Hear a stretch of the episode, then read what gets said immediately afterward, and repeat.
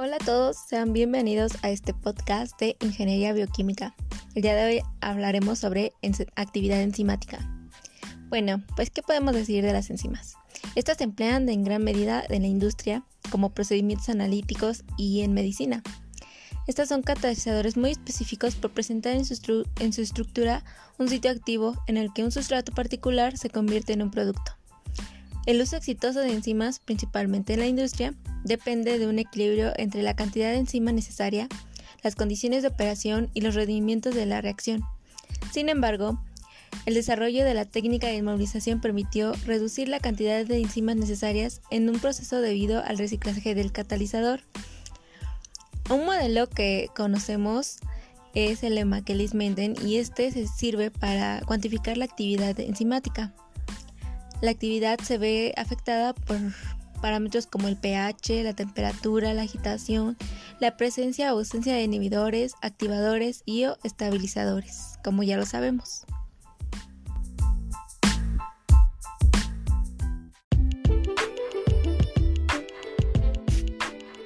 Para entrar un poquito en contexto les hablaré sobre la evolución de la tecnología enzimática.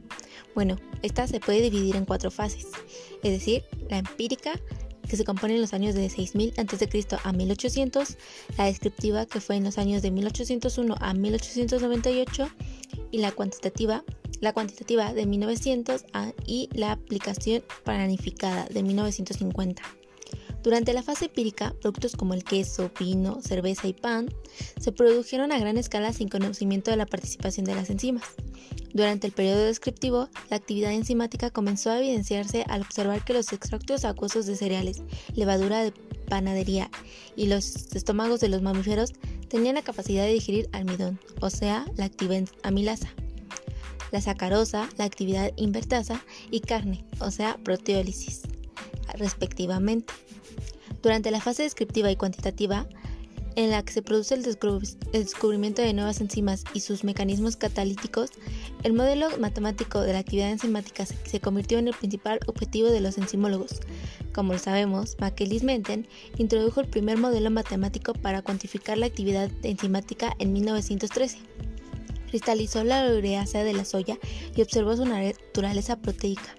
A medida que pasaba el tiempo, la naturaleza proteica de las enzimas se hizo evidente a medida que aumentaba el número de aislamientos y se caracterizaron y desarrollaron nuevas enzimas. A lo largo de la fase de aplicación planificada, los usos industriales de las enzimas aumentaron debido al mejor conocimiento sobre estructura molecular, mecanismos de catálisis, cuantificación de actividad, inmovilización y reafinamiento de técnicas y equipos analíticos. Hoy en día, no hay duda de que los principales catalizadores biológicos son las proteínas, que en su gran mayoría de las proteínas no presentan actividad catalítica.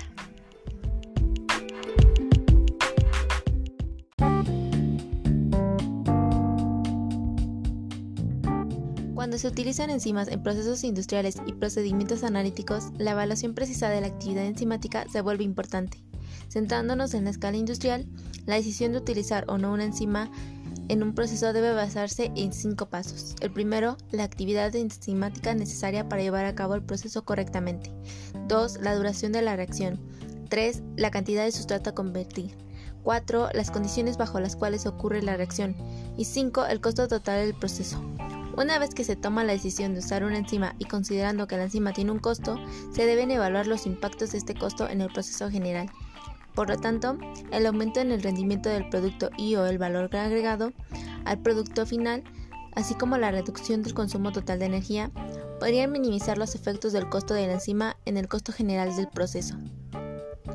Está claro que el éxito del proceso enzimático depende de la optimización de tres factores, o sea, la cantidad de enzima necesaria, las condiciones de operación, el pH, la temperatura, agitación, etc., y rendimiento de la reacción. En teoría, como las enzimas son catalizadores que no se consumen durante la reacción, una pequeña cantidad podría transformarse en una gran cantidad de sustrato. Sin embargo, se debe encontrar una correlación optimizada y finita para la cantidad de catalizador, su actividad inicial y la cantidad de sustrato a convertir en un producto. Además, la duración de los procesos industriales puede llevar una hora, a 3 horas o, o 20 horas, como lo son la hidrólisis de lactosa, como lactosa en leche o el suero. Por supuesto, la tecnología enzimática tiene como objetivo realizar reacciones rápidas a bajo costo, aunque respetando las restricciones impuestas por las condiciones operativas y la escala del proceso. Una reacción enzimática se puede dividir en tres fases. Durante la fase 1, es el inicio de la reacción, se produce la acumulación del complejo enzima-sustrato, sin información del producto y sin consumo significativo de sustrato. La existencia del complejo enzima-sustrato fue predicha por Brown en 1988 y reforzada por Henry en 1902 y demostrada experimentalmente en 1936. ¿Lo sabían? La presunción de la existencia del complejo enzima-sustrato permitió a Makeris Menten postular el primer modelo matemático para cuantificar la actividad enzimática. Briggs y Halden la mejoraron en 1926. La fase 2 comienza tan pronto como la concentración del complejo enzima-sustrato alcanza un valor máximo, permaneciendo invariable durante un periodo. La duración del estado estacionario con respecto a la concentración del complejo enzima-sustrato depende de las concentraciones relativas entre la enzima y el sustrato. A lo largo de la fase 2, el sustrato se consume y el producto se acumula en el medio de reacción. A lo largo de la fase 3, aun cuando la concentración del complejo enzima-sustrato ya no es constante, el consumo de sustrato y la formación del producto ocurren lentamente. El punto de partida para establecer la ecuación cinética de la enzima es la determinación de la variación de la concentración inicial de sustrato en relación con el tiempo de reacción a una cantidad fija de enzima. Esto se hace midiendo la cantidad de sustrato consumido a lo largo del periodo y luego trazando los datos en un gráfico como una función del sustrato igual a la función del tiempo.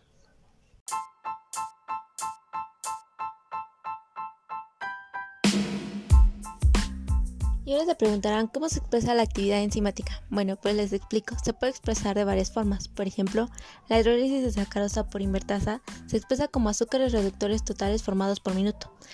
Pero sin embargo se recomienda expresar la actividad enzimática utilizando la unidad internacional U.